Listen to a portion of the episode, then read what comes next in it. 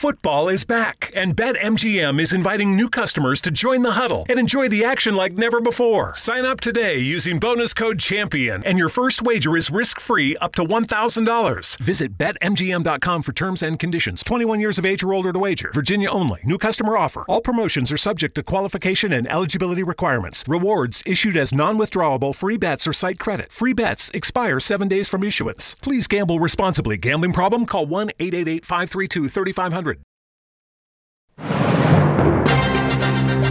Semanário especial de informação do mar ou disto. Às quintas-feiras, meia hora depois das nove, das treze e das dezoito. O rigor jornalístico dos dias de hoje. De manhã é mentira, pela tarde é verdade e à noite são carapaus alimados. Sejam bem-vindos a mais um semanário especial de informação do mar ou disto. A Universidade do Algarve atingiu o número mais elevado de candidatos colocados na primeira fase do concurso nacional de acesso ao ensino superior dos últimos 20 anos, com um crescimento quase duas vezes superior em relação à média nacional.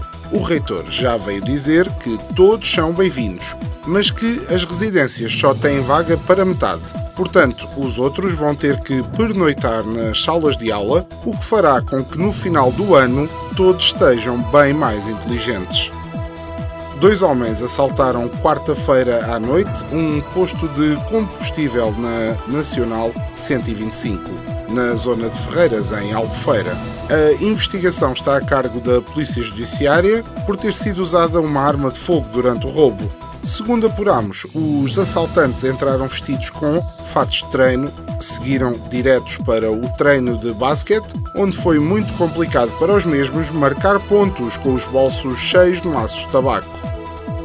Após 11 meses de obra e mais de uma década de discussão jurídica e administrativa, está cumprida uma antiga e justa reivindicação da população farense. A construção do crematório municipal de Faro está concluída e as primeiras valências de apoio ao serviço de cremação incluem, entre outros, recepção, sala de estar e cafetaria a população já correu a visitar o espaço porque, ao que apuramos, os menus de baguete mista e sumo de lata são convidativos e as bifanas de frango são já um sucesso. O presidente da Câmara Municipal de Albufeira voltou a lembrar aos municípios da possibilidade de serem atendidos em presença entre as 9 e as 14h30, desde que façam previamente a sua marcação. Informou de seguida que também já estão abertas as inscrições para os cursos superiores de telefonista e gestor de informação, prometendo assim uma melhoria substancial à autarquia, ao nível de começar a atender telefonemas e a responder aos e-mails. Noutra nota, tentámos também obter informações sobre as novidades da autarquia de Portimão, mas o nosso estagiário perdeu-se no novo site e ainda não saiu de lá. Já chamámos a equipa de intervenção para iniciar as buscas, mas teme-se o pior. No desporto, o Portimonense fez um jogo pobre, falhou o penalti e acabou por perder. Já o Farense também perdeu e demonstrou muitas dificuldades no jogo ofensivo. Ou seja, o desporto, como no turismo, o Algarve, esta época, está muito forte a nível das derrotas. Na cultura, o catálogo da exposição dedicada à arte sacra do escultor farense Manuel Martins vai ser lançado no sábado, dia 26 de fevereiro. É o culminar de um projeto ambicioso do Museu Nacional de Faro, segundo admite o diretor Marco Lopes. A seguir, o diretor foi logo pedir a benção para o catálogo porque, como isto anda, é melhor prevenir uma possível infecção de peste bolorenta da antiguidade barroca. Em Albufeira, e para assinalar o Dia Mundial do Turismo, foram visitados um empreendimento de turismo rural, produção biológica de chás e loja gourmet, uma produção biológica de frutas e legumes e um terceiro dedicado à produção de vinhos.